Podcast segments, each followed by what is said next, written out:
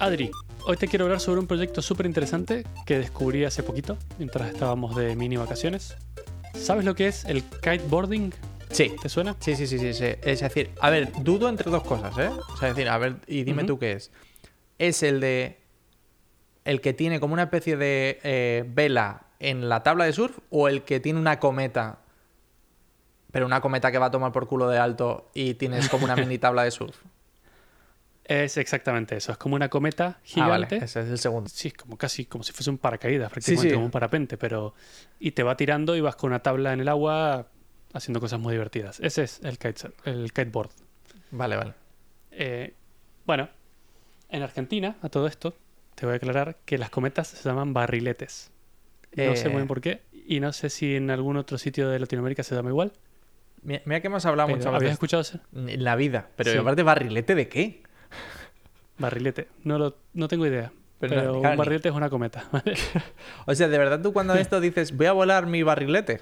O sea, en plan. Exactamente. Cuando, cuando eres un niño chico. sí. Sí, sí, sí. Eh, estáis fatal, macho. O sea, diga, voy a borrar. O sea, si yo digo, si yo digo en mi pueblo, voy a, voy a volar mi barrilete, es- literalmente es un barril, ¿sabes? Que se está tirando ahí, en plan, no sé. Un barril pequeño o algo así. Claro, Sí, un no barrilete, sé. sí, sí. Supongo que porque la cuerda va enroscada en un barril, no lo sé. ¿Eh? ¿Cómo que la cuerda va arrojada en un barril? Claro, bueno, como no es un barril, pero es un. Un. Yo qué sé. Si es que tenéis un problema con el idioma, de verdad, que es que no, no tiene sentido. Bueno, de ahora en adelante me voy a referir al barrilete como cometa, para ser más internacional. ¿vale? Gracias.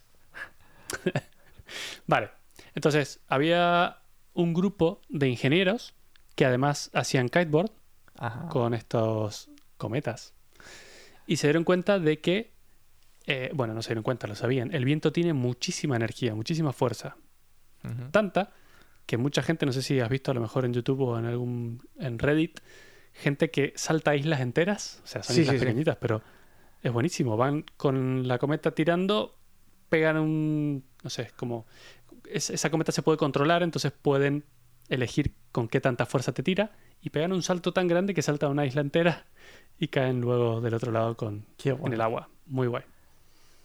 Entonces, esta gente dijo, "Uf, pero si esto tiene tantísima energía, ¿por qué no la usamos para generar electricidad con el viento?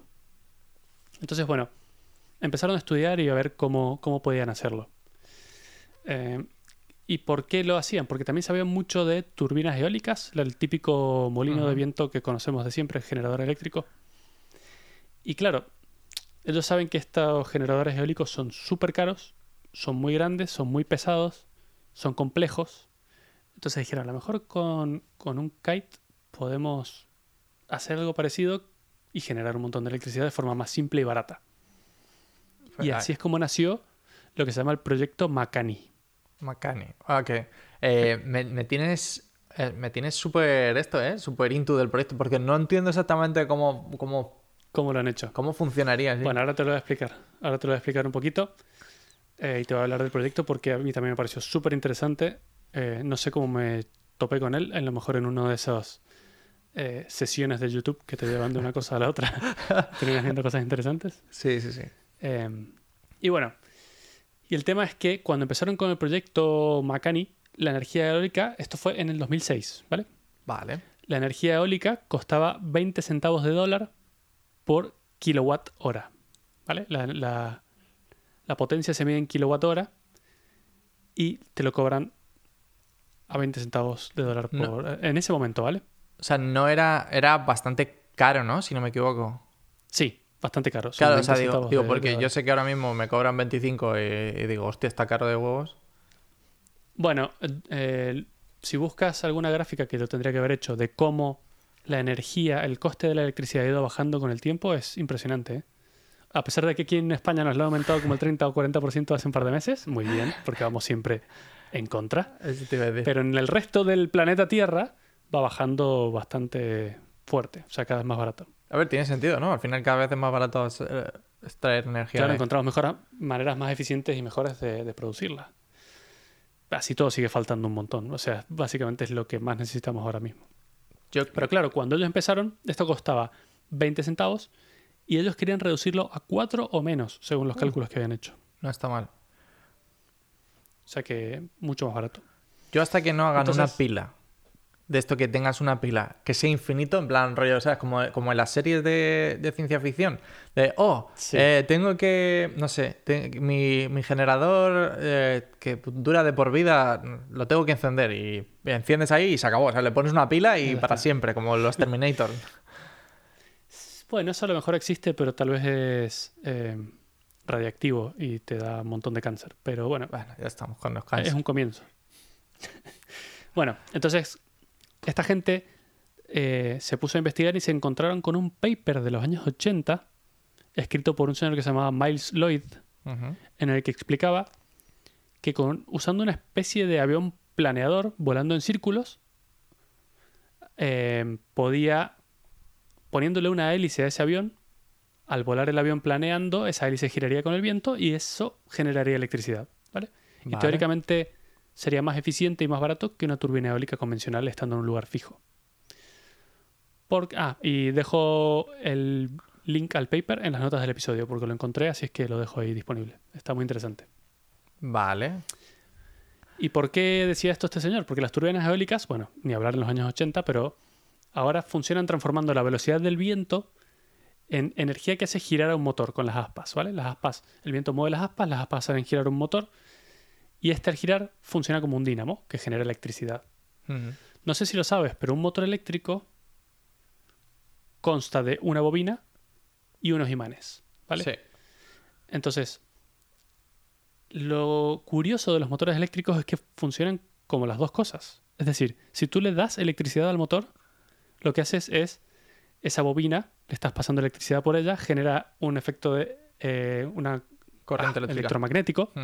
Sí, no, sí, bueno, Ah. la corriente eléctrica genera un efecto electromagnético Y mueve los imanes. y eso hace hace que repela y atraiga a los imanes y así es como hace girar el motor. Así es como funcionaría un ¿Pero qué coche pasa? eléctrico. Así es como funciona un coche eléctrico o cualquier motor eléctrico de- de- del mundo. Pero lo curioso de los motores es que si en vez de meterle corriente, tú haces girar el motor con alguna fuerza externa, lo que estás haciendo es que los imanes se muevan alrededor de la bobina. Y esos imanes mueven electrones y generan electricidad. Claro. el- O sea, todo lo contrario, en vez de, por eso, en vez por, de gastarla y generar eh, movimiento, con el movimiento generas electricidad. por eso si, si habéis cogido algún coche eléctrico, veis que cuando levantáis el pie del acelerador, en realidad está capturando energía gracias a que las ruedas se están moviendo. eh, Está cargando la energía, exacto. Y es justo por eso. Bueno, vamos a dejar eso ahí. Va a ser útil, un dato útil para más adelante, ¿vale? vale. Entonces, otro problema que tienen las- los generadores eólicos convencionales es que son estáticos. Entonces, solo pueden, solo pueden generar cuando hay viento en ese punto específico de donde está él. ¿vale? Entonces, a pesar de que lo hacen de manera muy eficiente, solo pueden generar tanta energía como viento pase a través de sus aspas. Y el problema es que si queremos generar más energía, tendríamos que abarcar más área con aspas, y esto sería, o sea, si ya son gigantes los molinos, imagínate hacerlos mucho más grandes, sería carísimo y súper complicado. Puf. Entonces, la idea del proyecto Makani es simular solo un aspa de una turbina convencional, pero como si fuese gigante. Vale. Espérate porque aquí me vas a tener que prestar atención. A ver, ya sabes que a mí me gusta dibujar las cosas para explicarlas y nunca puedo en el podcast. Así es que vas a tener que prestar atención, ¿vale? Voy a intentar dibujártelo, hacerte una nota mental. Piensa en un generador eólico de los de siempre. Eh, con las aspas, Vale. ¿no? O sea, como si fuese un ventilador de Exactamente. Sí. Bueno, imagínate mejor el molino de viento, el de siempre, los que ves en las granjas eólicas. Esos molinos tienen tres aspas. Sí. Esas, esas aspas están giradas en un ángulo específico para que cuando el viento pase por ellas las haga girar, ¿no? Sí. Ok. Entonces, imagínate esta turbina girando en el, con el viento lentamente, Vale. ¿vale? Ok. Ahora imagina solo una de esas tres aspas girando en círculo. Vale. ¿Lo visualizas? Sí, perfecto. Es como si solo estuvieras mirando una. Ok. Ahora imagina que reemplazamos ese aspa por una cometa del mismo tamaño y la hacemos girar en círculos Vale. con una cuerda. Vale. ¿no? Sí, o sea que sería como si fuese el reloj. O sea, como si fuese un reloj, pero que. Pero la cometa. reloj. Claro, pero la cometa es la, es la punta de la aguja, ¿no? Que se va moviendo en un círculo. Exactamente. Vale. Entonces el viento va tirando de ella, tú la controlas porque las cometas se controlan Ajá. y la haces volar en círculo y eso es un movimiento que está generando constantemente solo con el viento. Vale. Perfecto. ¿Cuál es la ventaja? Es que si alargamos la cuerda de esa cometa, podemos hacer que ese círculo sea mucho más grande de lo que podría ser cuando tienes un generador eólico. Claro. Y por lo tanto, simularíamos un eh, generador eólico gigante. ¿No? Ajá. Pero ¿y cuál- u- u- Entonces, una pregunta que me sale y es las tres aspas, o sea, decir, a ver, claro, o sea, decir, entre comillas es ¿qué es mejor, una aspa mucho más grande, una única aspa mucho más grande o tres aspas más pequeñas? O sea, ma- por bueno, justo lo que en realidad las tres aspas más pequeñas hacen girar al mismo motor. Eso es, no importa Vale, la cantidad vale, de vale. aspas que tengas. Estás haciendo girar un motor de un generador. O sea, que claro, si yo Em, tengo una, un motor, o sea, una cometa tres veces más grande, genero la misma, generaría más o menos la misma energía que, que con tres aspas más pequeñas, ¿no? Exactamente. Si te lo imaginas, sería como estás volando la cometa en forma de círculo y estarías Claro. como dibujando un donut en el aire. Ajá, sí, sí, sí. Sí, sí, tiene todo el sentido. sí. Te, te he dejado ahí una foto en las notas del episodio que solo podrás ver tú y ninguno de los oyentes. Pero bueno, espero haberme explicado lo mejor posible. Jo- Jodeos el que nos está escuchando. el que no pueda ver. Bueno, hasta aquí todo bien. Vale, sí. Tenemos un aspa gigante girando ahí a lo loco. Sí, sí, Pero para... hay un detalle. ¿Cuál? Las aspas de la turbina están pegadas al eje del generador. Sí, sí, sí. Entonces, al girar ellas, mueven al motor. Vale, sí, claro. Pero claro, una cometa volando en círculos en el aire no está conectada a nada. O sea, Es verdad. ¿con qué generas energía? Eh, no sé, me imagino que de- del cable que tú tiras, ¿no? A lo mejor puedes... mm, Correcto, aquí viene la parte divertida. A ver. Inicialmente hicieron pruebas con kites de toda la vida, ¿no? Los que usan para el kiteboard, para el kitesurf, o bueno, tiene diferentes nombres el deporte, pero es kitesurf. Eh, son esos de tela, típicos flexibles, y lo que hacían era enrollar la cuerda de ese kite en una bobina, y cuando el viento tiraba del kite, esta bobina se iba desenrollando Claro. y ese movimiento giratorio era el que generaba la electricidad, ¿vale? ¿Qué pasa? Que al girar también recargaba un mecanismo hidráulico que lo que hacía era que cuando el viento lo permitía, se volvía a enrollar. Para que este movimiento sea constante todo el tiempo, ¿no? Y así es como va generando energía.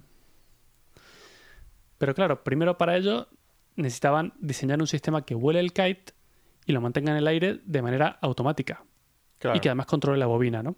Porque todo esto no puede haber un señor ahí No, no, imposible. para generar electricidad. Claro, la idea era hacer todo este sistema autónomo y mantenerlo, yo qué sé, 20.000 kites volando en el desierto de no sé dónde. Tiene sentido. Bueno, eh, durante el proceso destruyeron montones de kites No me extraña. y rápidamente se dieron cuenta de que no era un sistema muy eficiente porque los kites no tienen mucha durabilidad. Al ser de tela, eh, no los puedes exponer a los elementos y, y esperar que vuelen ahí durante años. Además, el tema de esta bobina que se estira y se, y se vuelve a enroscar no era muy eficiente generando electricidad. Entonces, bueno, esto les obligó a cambiar el diseño de la cometa y hacer que se parezca más a un avión planeador que a un kite. ¿Sabes cuáles son los aviones planeadores? Los Sí. que tienen las alas muy muy grandes que no tienen motor. Sí. De hecho, ¿tú no te has subido en uno de esos ahora que lo pienso? Sí. Sí. Qué joder. Eh, si miras uno de esos aviones desde arriba, notarás que tienen alas muy largas, que son las Mm. que usan para mantenerse en vuelo, con corrientes térmicas. Y ese ala, de punta a punta, sería el análogo del aspa de la turbina de viento, que te he dicho antes. Vale. Pero, pero la cosa que ahora no pillo, o sea, ¿seguirías utilizando el avión en la misma posición? O sea, decir, seguiría. Porque, porque a ver, por, por por intentar entender esto. Es el. La cometa se queda fija en una posición y con las cuerdas tú la irías moviendo en círculos, ¿no? Como si fuese. Y, y sería rollo pistón, de hecho, sería como en plan rollo baja, sube, baja, sube y estás moviendo en realidad Sí. otra zonita aquí como más cerca de la torre y entonces así es como generas electricidad. Pero con el avión, Correcto. ¿se mantendría estático también el avión en el mismo sitio? No. Ah, esa es la movida que El hago. avión volaría como si estuviera de costado, básicamente. Y estuviera cayendo y luego subiendo. O sea, las Ah. alas harían como el aspa. ¿vale? Hostias, Se tienen vale, que ir vale, contra el viento, no a favor del viento. vale, vale, vale, vale, vale. Hostias, esta, Esta me parece difícil. complicado. Sí, sí, está. Es complicado. Pero y este, pero y ya, y ya en este punto no dijeron esto se empieza a ir de madre. Esta gente, no sé, este proyecto me pareció súper interesante porque lo es, pero es una de esas cosas que dices, ¿por qué complicarse la vida de esta manera? Bueno, no importa. A ver, e- era una empresa muy pequeñita en ese momento, era muy poca gente, era un grupo, y les llevó nueve meses construir el kite rígido, Vale. lo hicieron de fibra de carbono, que era muy caro y muy complejo, y tenían solo uno. Mierda. Como, este es nuestro prototipo. Por favor, dime que no se Pero bueno, destruyó. Bueno, como intentaron mantenerlo sano, hicieron muchísimas simulaciones antes con ordenadores. Y finalmente llegó el día en que se sintieron seguros y dijeron, bueno, vamos a hacerlo volar en el mundo real. Lo hicieron despegar desde el suelo con un sistema, o sea, lo tenían como colgado y con un sistema automático de vuelo lo que hacía era tirar de la bobina esta como, como si lo hicieras tú con una cometa. ¿Has Sí. visto cuando tienes que despegar la cometa que una, alguien te lo Sí. sostiene y Mm. tú tienes que tirar muy rápido para Sí, que para que suba. se eleve contra el viento. Perfecto. Eh, ese cable, además, es el que serviría de línea de datos, lo aprovechaban, para transmitir órdenes Ah. a la cometa Qué bueno. para mantenerse en vuelo, porque tenía alerones. Ten en cuenta que eso tiene que estar girando en unos círculos y tú tienes que ser capaz de controlar la dirección de ese círculo, de ese giro. Ajá. El vuelo, el primer vuelo este, duró en total 2.6 segundos. Mierda, no puede ser. Es decir, que alguien tiró demasiado poco, ¿no? Al tirar de la, de la cometa, al, al tirar del cable, la cometa alzó vuelo, trazó un semicírculo y se estrelló a máxima velocidad contra el suelo. Oh. Dios, qué mal. El primer vuelo. Como te imaginarás, fue un golpe muy duro para todo el equipo. Joder. Pero bueno, les animó a seguir eh, investigando. Entonces, la siguiente prueba fue con un kite mucho más simple y mucho más barato. Este se parecía mucho a un avión de radiocontrol bastante grande, pero esta vez hecho de, de espuma. Esta espuma con la que se hacen los aviones de radiocontrol, que es muy livianita, muy barata. Sí, es como que es, ¿cómo se llama? Sí, es como el foam este Sí, cosa. esto. Mm, Sí. Ahí te he dejado una foto, bueno, te voy dejando fotos de todos los modelos. Preciosos. Eh, Qué locos. pondremos en la nota del episodio. Esta vez, eh, en vez de generar energía haciendo girar la bobina, como te dije antes que no era muy eficiente, decidieron que pondrían cuatro motores con hélices, dos en cada ala, en la cometa rígida, y de esta manera la propia energía del viento que pasa a través de la cometa hace girar las hélices y produce energía. O sea, imagínate un avión convencional con hélices, Vale. ¿no? Si ese avión convencional tú tienes los motores apagados, el viento va a hacer girar esas hélices. Sí. Pero ¿y cómo te mantienes Y tú esos en motores, como te he dicho antes, usándolo de cometa. Ah, Ya vale, te he dicho vale, antes vale. que la cometa vuela con el viento solo. Vale, vale, vale. Perfecto. La cometa no necesita los motores, solo necesita el viento. Entonces, en con esos motores es con lo que alimentas. Ahora, ahora ya y con no. esos motores, como te he dicho antes, si un motor lo hace girar, eso genera electricidad. Vale, vale. Entonces sería como cuatro microgeneradores en una sola cometa. Hostia, esto se empieza a ir de madre. Esto, es, decir, es, es el típico eh, side project que tienes que, que, que acabas teniendo aquí. Se empieza complicando el asunto, sí. sí, sí, este. este... Pero espérate, porque esto tiene una ventaja mucho más grande. Y es que esos motores, como te he dicho, funcionan de las dos maneras. Entonces podrías usarlos como motores para despegar la cometa primero, Ah, de una manera mucho más controlada y más segura. efectivamente. Una vez que lo tienes en vertical y ya contra el viento con la cuerda estirada, Claro. Ahí, empiezas a volar en círculo y ya apagas los motores Y empiezas a y ya generar. queda la cometa volando en forma de cometa normal con el viento solo. Y esos motores empezarían a generar electricidad en vez de gastarla. Qué bueno. No sé si estoy siendo muy claro con. Sí, con sí, sí, sí, sí, ahora sí, ahora me queda más claro. Te- bueno, sí, sí, continúa porque ahora yo tengo, cuando termines tengo como un mogollón de dudas, como, ¿qué pasa cuando no hay Vale. viento, básicamente? Cuando no hay viento, lo bueno es que antes era una cometa normal y no se podía recuperar y caía como una patata. Ahora lo bueno es que esta, al tener motores activos, Claro, pueden hacer una transición Mm. entre un estado y el otro. Entre estado cometa, que ellos le llaman crosswind mode, que es como modo ah, viento en contra, Claro. que es cuando está volando solo con la fuerza del viento, y luego tienes los modos en los que el avión vuela con los motores. Además, es muy curioso porque vuela con la punta hacia arriba, como si fuese un quadcopter, Claro, porque es para con la punta hacia arriba del avión. Mm, bueno. Porque esa es la forma natural de la cometa. Entonces, bueno, de esa manera, si se, si se rompe algo, si pasa algo, ellos pueden aterrizar la cometa como si fuese un avión, a radiocontrol, igual. Qué O sea bueno. que eso es otra de las superventajas de tener estos motores. Y otra cosa curiosa es que, claro, lo bueno es que como los motores generan esa electricidad y ya no la bobina, como bajas la electricidad generada a tierra. Con un cable, supongo, ¿no? Desde... Con, o sea, el cable que, Pues- que, que hace de, de- Correcto. Con ese cable tiras de... Aprovecharon el mismo cable que usan de cometa para bajar la electricidad y además enviar por ahí los datos de control del avión. Perfecto. Súper divertido el proyecto, honestamente. O sea, está muy bien. Sí, a ver. O sea, es el eso yo te diría que es, es. Claro, divertido, divertido tiene que ser de wow, porque todas estas cosas al final las, han ido- las han ido pasando. Ahora, es la típica cosa que dices tú, eh, ¿sabes que, no sé, como lo de, la- el chiste este que había de los astronautas de la NASA, que era que la NASA había hecho un boli eh, antigravedad, porque no sé qué, no sé cuántos, tal y cual, Ah, y de sí. repente los rusos dicen, pues nosotros utilizamos un lápiz. Pues esto es lo mismo, ¿sabes? ya está. Sí, algo parecido. Sí, es complicarse un poco la vida.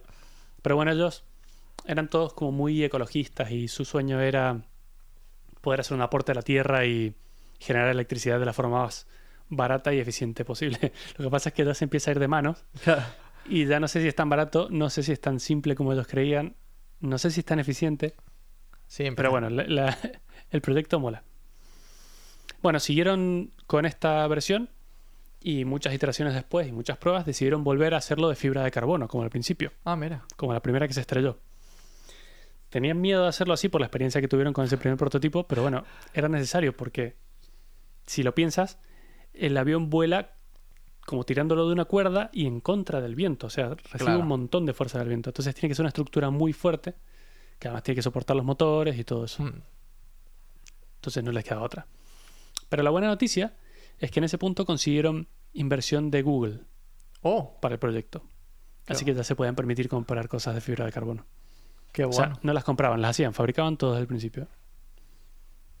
Sí, Google em, tiene un proyecto que se llama Google X que hace inversiones para, para proyectos súper interesantes o muy innovadores. Siempre. Dinero. claro. Y este, Si suelta una idea Sí. de esta de millón de dólares, pues claro, hay que están ellos los primeros. Exacto. Y esta fue una de ellas, bastante grande.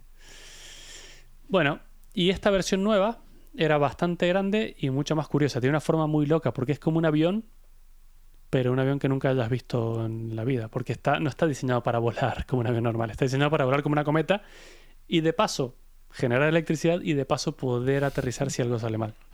Te he dejado una foto ahí, no sé si la estás viendo, Sí, pero sí, la estoy viendo, sí. Eh, desde luego, vamos. O sea, un avión. Yo lo único que voy a describir es un avión raro. Un avión que. sí, no un sé, avión raro. Un avión raro. se podría decir. Pero bueno, esta versión, igual que la anterior, tenía cuatro motores y eh, despegaría desde el suelo hacia arriba volando verticalmente, como si fuese un dron, como te he dicho antes. Y al hacer la transición, se mantendría volando solo con el viento, apagando los motores. Como te he dicho, ese vuelo sostenido solo con el viento, ellos le llamaban modo viento cruzado, ¿vale? Vale. Bueno, también te he dejado una foto ahí donde sale un camión. En ese camión tenían ellos un poste bastante alto con la bobina en la punta. Entonces lo que estaba bien porque ese poste lo pueden ir ellos transportando para todas partes en el camión y luego despegan el avión desde cualquier lado usando ese poste como base. La cuerda sale desde ahí y ahí Vale. llega la electricidad generada. Entonces, bueno, las primeras pruebas de esta versión, como fue un, un avión muy caro ya, se hicieron con mucha cautela. El prototipo estaba atado no solo a la cuerda del kite, sino además a otras cuerdas que no le permitían volar muy alto. O sea, si se pasaba de altura, eh, lo restringían ahí y no permitían que se caiga al suelo. Si se iba a caer, otra cuerda lo... O sea, estaba como suspendido prácticamente. Estaba O sea muy que- controlado. sí, sí, que era, para, era una prueba de concepto para ver si aquello funcionaba y daba electricidad y. Claro, y además les daba un mínimo margen de maniobra para eh, poder volar a cierta altura, ver que el avión se controlaba, se mantenía flotando en el aire como debía ser y cosas del estilo. Ver el, el nivel de control que tenían y si las simulaciones que habían hecho eran correctas o no. Pero bueno, hicieron un montón de pruebas y una vez superadas, ya no queda otra que hacerlo despegar en el mundo real.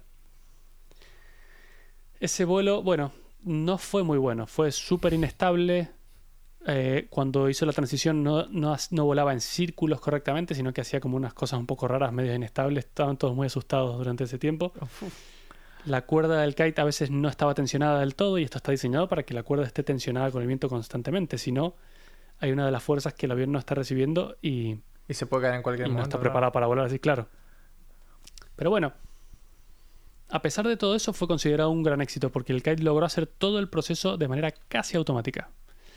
Despegó, hizo la transición al modo viento cruzado, voló un par de círculos, luego hizo la transición de nuevo al, al modo dron, por decirlo de alguna forma, y logró aterrizar correctamente. O sea, todo bien. No, no está mal, ¿eh? O sea, para lo complejo Sí. que es el.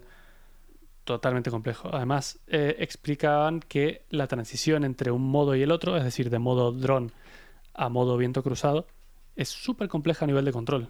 No, tienes que saber claro. cuándo apagar los motores, a qué velocidad ir, en qué dirección. Súper complejo. Me parece. Pero bueno, y te dije que todo esto fue casi automático porque algunos de esos pasos, como te digo, al ser tan complejos, para eso hizo falta intervención de un piloto, Ah, bien. un, un humano, ¿vale? Por lo menos al principio, para ver cómo funcionaba y todo. Pero bueno, fue el primer vuelo exitoso de todo el proyecto. Iba Esto- avanzando. ¿Te, te sa- te sabes el, el momento en el que pasó esto, el año? Esto empezó en 2006. El Esto primer. empezó en 2006. La verdad es que no he ido anotando años porque tampoco da mucho detalle, pero yo calculo que esto habrá sido como en 2010, más o menos.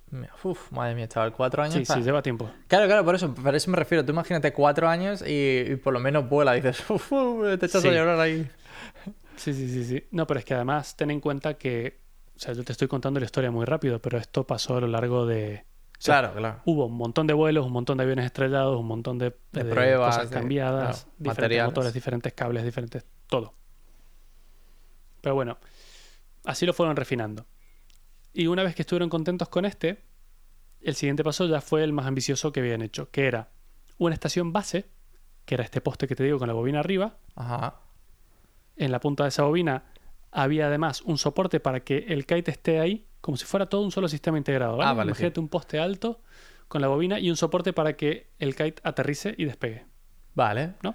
Sí, como si fuese. Ah, ¿te acuerdas del jueguecito este de. de, mm, que tienes como una especie de palo y, y una pelota encima? Sí. Y con una cuerda la pelota y el palo, ¿no? Entonces tienes que hacer trucos y Sí. volver a dejar la pelota en el, en el este. Me parece igual. Ah, pensé que me ibas a decir otro. Ese que tienes como un palo y un helicóptero arriba y tiras de una cuerda y sale el No, y- el- no, sí, pero ese, pero ese no tiene manera de coger el helicóptero, ¿no? No, pero yo, yo el que te decía No. era el de la cuerda, que tienes como una pelotilla Sí, y tienes que dejar la, la pelota siempre ahí como en... No me acuerdo el nombre de ese. Sí, Sí. ese. Bueno, y además esta estación, que es el- la bobina esta en el poste, tiene que ser inteligente porque además tiene que ir dando cable o recogiéndolo en medida en que el kite se va, eh, o sea, despega y se va alejando o viene aterrizando, ¿no? La tensión de ese cable siempre tiene que ser la correcta. Claro. Si es muy suelto, el avión se cae. Si tiras mucho, puedes romper la estructura del avión. ¿Vale? Pero además, esa estación tiene que ser capaz de girar en su eje para poder posicionarse en contra del viento para que el kite pueda despegar. Imagínate que el kite solo puede despegar en una dirección, que es en la misma dirección que va el viento. Claro, tiene sentido. Es Entonces, igual que una que- cometa, claro. Igual que una cometa no la puede volar. exacto. Exacto, sí. en cualquier dirección. Entonces, esto tiene que hacer lo mismo. Y si el, el viento cambia de dirección, la, la bobina tiene que apuntar a la nueva dirección también. Para estar siempre en contra del viento. ¿no? Por otro lado, esta vez intentaron hacer el vuelo autónomo completo, de principio a fin. Es decir, despegue, transición, eh, Los giros, o sea, otra transición círculos. para aterrizar, claro, los círculos, otra transición y volver a aterrizar y que aterriza directamente en su, En el poste. en su base, en el poste. O sea, es como, es como que lo cuelgas Para- en una, en una. ¿Cómo se llama? Eh, donde cuelga la ropa, en un. eh, Sí, donde cuelgas la ropa a un tendedero. Claro, sí, un tendedero en plan rollo. Ahí, pimp, se encaja y luego vuelve el avión Sí. ahí. Tiene su sitio ahí, está pegado a la bobina, así es que todo queda como bastante compacto, muy bien. Pero claro, para que todo esto suceda, la estación base y el kite tienen que funcionar perfectamente en sincronía para poder hacerlo posible. Porque es lo que te digo, o sea, la estación base va dando cable, tirando y apuntando, pero el otro tiene que hacer toda su parte y saber dónde está la estación para luego aterrizar desde ahí. O sea, es una sí. locura absoluta. Entonces, te voy a decir, te voy a describir los pasos exactos en los que funciona todo. Vale. El kite despega él mismo, por su cuenta, desde la estación base, como si fuese un dron que va volando hacia arriba, que se sostiene, como un dron que vuela en el sitio, ¿vale? Una vez despega y se sale de su tendedero, se empieza a alejar de a poco, ¿vale? Y mientras se va alejando, la estación base le va dando cable mientras el kite se aleja. Una vez el kite llega al punto de que el cable está lo más estirado posible, empieza a volar hacia arriba hasta pillar velocidad en círculos con los motores. Ajá. Y ahí es cuando hace la transición. Plas, apaga los motores y empieza a volar únicamente con la fuerza del viento en círculos. ¿Vale? En ese momento, al tener los motores apagados, esos motores empiezan a girar solo por el viento. Y el viento empieza a generar electricidad con esos motores. Y esa electricidad es transmitida a la base por el mismo cable del kite. O sea, ella está generando electricidad. Vale. Así podrías tenerlo 10 horas dando vueltas, ¿no? Imagínate, por ponerte un, algo ideal. Una vez eh, veas que el tiempo, eh, que el viento va a parar o tienes que, por lo que sea, quieres volver, lo que haces es dejar de dar vueltas y cuando el avión está subiendo, haces la transición a los motores funcionando y vuelves a un vuelo estático. Está volando en el sitio como si fuese un dron. Y ahí la estación base empieza a recoger cable, se va acercando el kite. El kite cuando se acerca lo suficiente, aterriza como si fuese un dron en su sitio y ya está. Ahí tienes todo el proceso completo. Hostia, chaval. Em, complejísimo a nivel de control, a nivel de aerodinámica o a nivel claro. de O sea, materiales del cable del avión. De...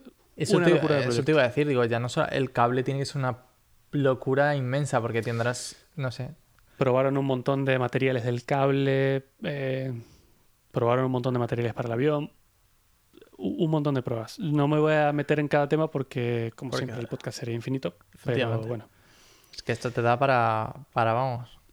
para muchísimo, sí. Y bueno, luego de varias pruebas y cosas rotas, por supuesto, finalmente hicieron el primer vuelo completamente, completamente autónomo y sin fallos, como te lo he descrito recién, ¿vale? Vale, Así es que, claro, después de tantos años, todo el mundo muy feliz ahí no me extraña. festejando. Ahora, el siguiente paso, una vez que ya tenían un sistema funcionando, era hacer horas y horas y horas y más horas de vuelo para ir eh, capturando datos y refinando todos los sistemas, los componentes, los diseños, todo para que sea fiable, ¿vale? En este punto ya estaban generando 20 kilowatts de electricidad con el avión. No está mal. Es ¿no? algo, pero realmente no es lo suficiente para generar un impacto tangible, o sea, como para que sea... ¿Cuánto, cuánto genera una torre? una turbina. ¿Una turbina? Mira, ahora te voy a contar. Te he dicho que este avión, así en ese estado, generaba 20 kilowatts. Eh, yo ahora, hace una semana o dos, he instalado en casa un medidor de consumo eléctrico que consume, que me marca todo el consumo que tengo en toda la casa. Y para que te hagas una idea, con más o menos normal, un par de luces encendidas y el aire acondicionado encendido ahora en verano, Sí. consumo 1.5 kilowatts. Oh, mierda. Es, es nada. Ese kite genera 20. O sea que un Claro. kite de estos podría dar electricidad a unas 13 casas como la mía. No está mal, ¿eh? Para un prototipo así, pequeñito. Ya, pero... Pero comparado con un generador eólico convencional, uno convencional genera entre 300 y 750 kilowatts. Oh, fuck. No, es de Contra claro, 20. claro, contra 20. Son nada. 30 veces más. O sea, supuestam- pero claro, supuestamente el hecho de hacer los círculos esos como mucho más grandes ha- haría que... Pero claro, lo mismo. Sí. ¿No? Bueno, ten en cuenta que hasta este punto, en realidad lo que estaban refinando era el sistema para que funcione y no se estaban centrando en generar la electricidad. Simplemente se estaban centrando en que toda esta parte tan compleja para poner el kite a volar quede funcionando de manera estable ¿no? y fiable. Hmm. Entonces, bueno, dijeron, vale, la próxima versión tenemos que ponernos las pilas y tenemos que generar una cantidad de electricidad razonable. Entonces hablaron con el señor Google y les dijo, sí, toma más millones. Entonces se pusieron a hacer una versión mucho más grande de un avión que pueda producir 600 kilowatts. ¿vale? Ah, Esto ya es bastante respetable y comparable con una turbina eólica normal. Eh, con eso es suficiente para dar electricidad a unas 300 o 400 casas, para que te hagas una idea, con un solo kite. No está mal, ¿eh? No está mal. No está nada mal. Pero bueno, es un salto muy grande. De 20 a 600 es un salto muy grande en todo, en, en- en infraestructura, en componentes, en todo. Entonces, bueno, durante ese proceso la empresa creció un montón, contrató un montón de gente, porque claro, los aviones que tanto estrellaban y probaban y cambiaban, los fabricaban ellos mismos, con fibra de carbono, con... O sea, era todo hecho en, por ellos mismos. Hostia. Pero bueno, lograron una nueva versión que era enorme. O sea, Bueno, con enorme me refiero a lo mejor más o menos el tamaño real de un planeador normal. Y esta vez sí que se parecía más a un aspa de un generador convencional en cuanto a tamaño, ¿vale? Era grande, grande. También remodelaron toda la estación base. Ahora era súper, eh, no sé, robusta, mucho mejor que las versiones anteriores. Ahí te he puesto un par de fotos con el kite volando, eh, con gente alrededor para que veas más o menos el tamaño. Está muy bien, sí. Esta vez, sí, esta vez tenía 8 motores en vez de 4 porque, claro, querían generar más electricidad y además eran motores mucho más grandes. En el camino, por supuesto, encontraron un montón de problemas. Hubo que rediseñar la base por completo porque no funcionaba como esperaban. Los motores, cuando estaba a punto de despegar el kite, hacían que todo el kite entre en resonancia Uf, y se estuviese a punto de partir. Así que vibraba como loco. Eh, algunos motores no funcionaban a veces. Bueno, como siempre, todos estos proyectos son así. Pero bueno, además, para colmo, a esta altura ya tenían mucha presión de los inversores y tenían que demostrar que el sistema funcionaba. Es como, a te dado un montón de millones, demostrarme que esto funciona.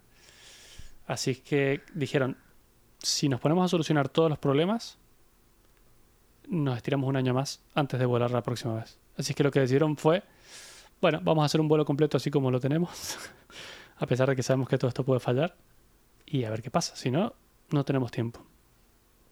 Entonces, bueno, hicieron varios intentos así como estaba y con un montón de problemas de camino. Uno de esos problemas fue que en uno de los vuelos se les cortó el cable directamente que sostenía el kite. Oh, no.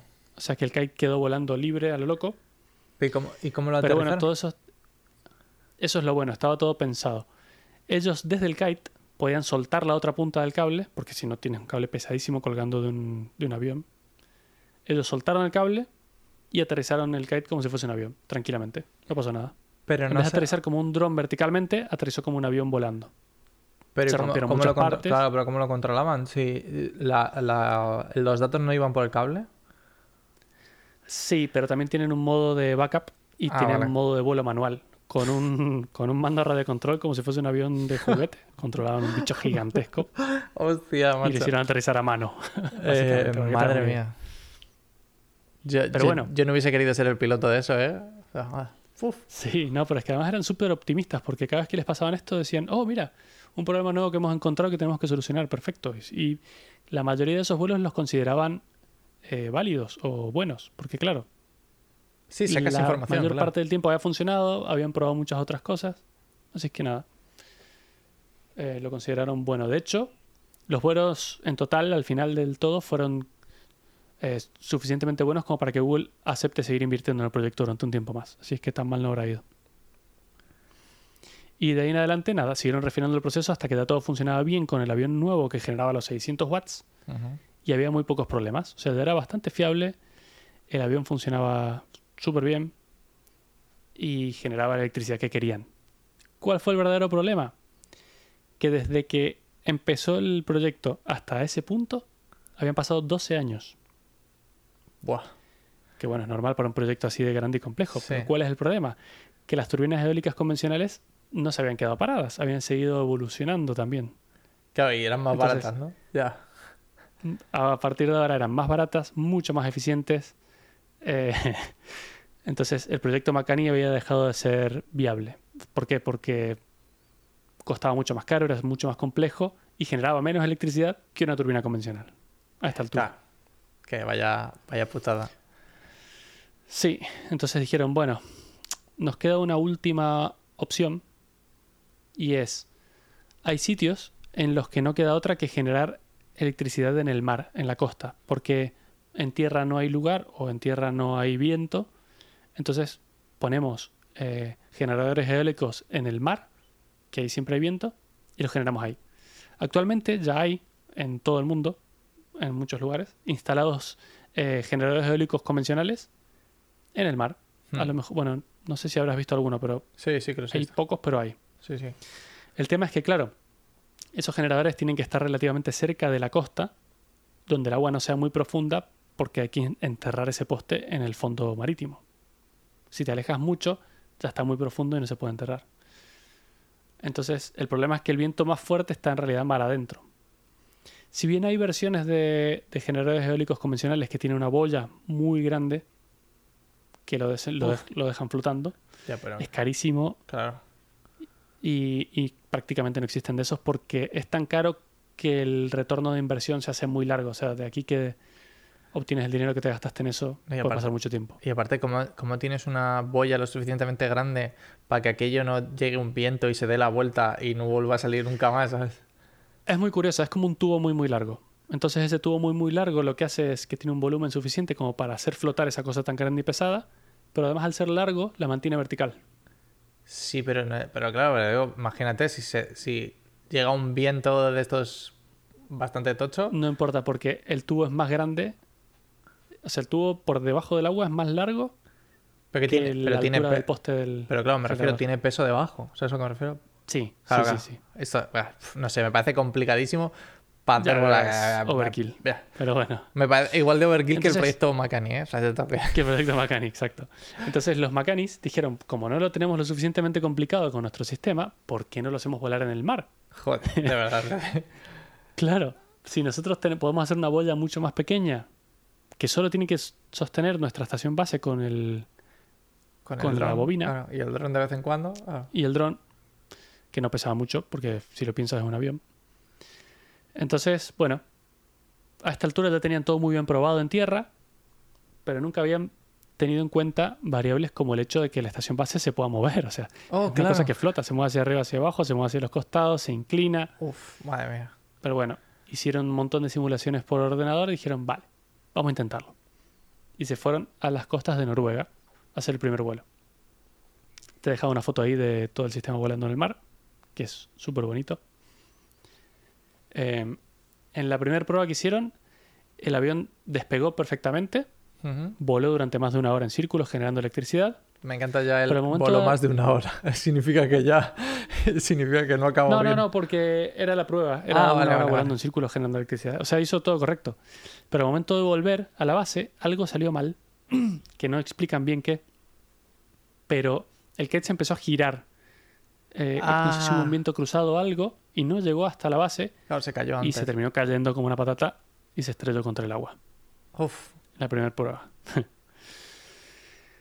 por esto y por, por lo que te he dicho antes, después de un tiempo perdieron a Google como inversor y ya les empezó a costar mucho mantener el proyecto a flote. Entonces, después de 13 años desarrollando este proyecto, finalmente tuvieron que cancelarlo. Una pena, pero se veía venir. Eso te iba a decir. ¿eh? O sea, no hacía falta. A ver, no sé. Es decir, hay cosas. O sea, yo creo que hay cosas y cosas, ¿no? O sea, por ejemplo, si te fijas eh, y piensas en una central nuclear, es como que el principio de una central nuclear es súper fácil, pero al final, como que vas añadiendo cosas, cosas, cosas y cosas, pero que digamos que, que son microoptimizaciones a ello, ¿no? Pero estos tíos es que dijeron, eh, yo qué sé. Es como, joder. Eh, ¿Y por qué en vez de poner el ura- el uranio aquí en una piscina, por qué no lo hacemos, sabes? O sea, ¿Por qué no lo hacemos de la forma más complicada posible? Esto me hace acordar al, al estado de la ingeniería de, software y de servidores tal cual. a día de hoy. Sí. Sobre ingeniería por todas partes. Sí. ¿Has visto, eh, ahora que dices eso, ¿has visto el- el- las plantas de eh, fusión que, que están construyendo? Ahí, No, Vale, pues te tengo, que- es decir, te tengo que pasar unos vídeos porque solamente, solamente en cómo funcionan es, es en plan, hostia, de verdad queremos hacer esto. A ver, que podría resultar en, en una energía flipantemente, pero, se- pero sería tan complejo. Eh, bueno, el tema está en generar un sol en la Tierra, ¿vale? Ese es el punto. bien. O sea, es no es peligroso ni nada. seguro. no, no, no es peligroso y te lo explican muy bien. en- o sea, es decir, en realidad tiene muchas, muchas ventajas y es porque apenas generas eh, materiales radiactivos, eh, generas una energía, pues imagínate, tienes un sol en la Tierra, es decir, Limpia. Claro, o sea, prácticamente esto consumes hidrógeno que no tiene nada, ¿no?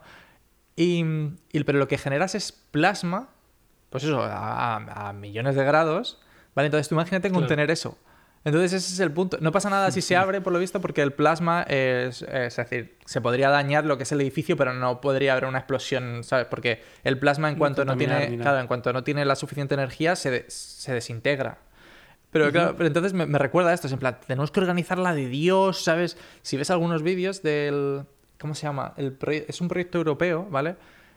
Que no sé exactamente en qué ciudad se está haciendo, pero que básicamente el edificio es un edificio de, de cemento, de hormigón ahí enorme, pero enorme que alucinas, básicamente un cubo, y entonces dentro están metiendo ese generador que va a contener millones de grados, ¿sabes? De centígrados, y entonces es como, eh, Y tío, electricidad de- se, se está pirando, ¿sabes? Llevan 10 años con el, con el este. Entonces... ¿Cuántos eh, llevan? No sé cuánto llevan, es que no me acuerdo del... Joder, tiene... A ver, proyecto. Va, no importa, no importa. Era por curiosidad. Lo que pasa es que te iba a preguntar, te iba a contrastar contra este que llevaba 13, o sea que tampoco lo que me El ITER, es verdad, el. ITER, el ITER se llama. Y él lleva, tiene las 35, hay 35 naciones colaboración, eh, colaborando y llevan, eh, te juro que llevan lo menos, no sé, lo menos 10 años eh, con, con el este, ¿sabes? ITER es que... Bueno, está bien. y Si lo logran. no está, no, o sea, es flipante, ¿eh? Flipante. Bueno, de, de este, del Makani, el último vuelo que hicieron fue en Hawái en el 2019. Probaban mucho en Hawái porque por lo visto tiene muy buen viento y hay muchas zonas libres. Y en 2019 fue el último vuelo. La buena noticia y lo que, una cosa que me gustó muchísimo es que hicieron lo que toda empresa debería hacer en estas circunstancias. Liberaron todas las patentes, liberaron todos los logs de los vuelos que hicieron, liberaron el código fuente de todo, de la estación base, del avión, de los sistemas de control de las simulaciones, liberaron toda la información técnica y todo el conocimiento que habían recopilado durante todos esos años, con la esperanza de que algún día alguien pueda continuar con el proyecto o pueda usarlo para algo útil. Lo cual me parece, me quito, si usara sombrero me lo quitaría. y lo mejor de todo es que en las notas del episodio dejo un link al repositorio de GitHub donde se pueden encontrar todos estos recursos. Otra cosa curiosa es que está dentro del GitHub de Google. Ah, Porque claro, este proyecto fue lo tienen ahí. eh, sponsoreado por Google. Sí, se quedaron con toda la, la Me- chicha. Me parece muy buena idea la de soltar todo al final. Al final, Sí, si ayudas a alguien, da- claro, se disolvió el proyecto, se disolvió la empresa. Es información que podría ser muy útil para la humanidad y que va a terminar enterrada en algún lado. Mejor liberarla y a lo mejor sirve, es útil para otras cosas, ¿no? O sea, que sirva de algo todo el esfuerzo que hiciste. Es un aporte. Y bueno, y otra cosa genial es que como ellos sabían desde el principio que tenían un proyecto muy interesante, desde el primer día empezaron a grabar un documental y nunca dejaron de hacerlo durante esos 13 años. Así es que el documental está en YouTube y se puede ver gratis. De ahí he sacado toda esta información, o la, gran mayoría. Dura dos horas y me encantó. O sea, es muy recomendable porque te muestran cómo fabricaban los aviones, te muestran, te, te explican mejor que yo cómo funciona todo el proceso, te muestran los vuelos, te muestran los, cómo se estrellan, te muestran los aterrizajes, te muestran todo. ¿te O sea muestran cómo se está estrella? Genial. Yo voy a ver eso. Sí, sí, más de una vez, más de una vez. Así que dejo el link en las notas del episodio y recomiendo mucho que lo, que lo veáis. Y bueno, la verdad es que la idea me pareció súper interesante, pero bueno, desde mi punto de vista era como muy complicada desde el principio, mucha sobre ingeniería, yo qué sé. Sí, sí. Ya O sea, sabes. Experiencia de usuario versus lo que. Sí, expectativas versus realidad, sí. Ah, al final, lo que pasa es que estas ideas se las lleva el viento. Si te ha gustado este episodio, puedes encontrarnos en Twitter como arroba bucleinf. Y también tenemos un canal de Telegram en el que compartimos noticias interesantes y discutimos temas como el de hoy. Te dejo los links a ambas cosas en las notas del episodio. ¡Te esperamos!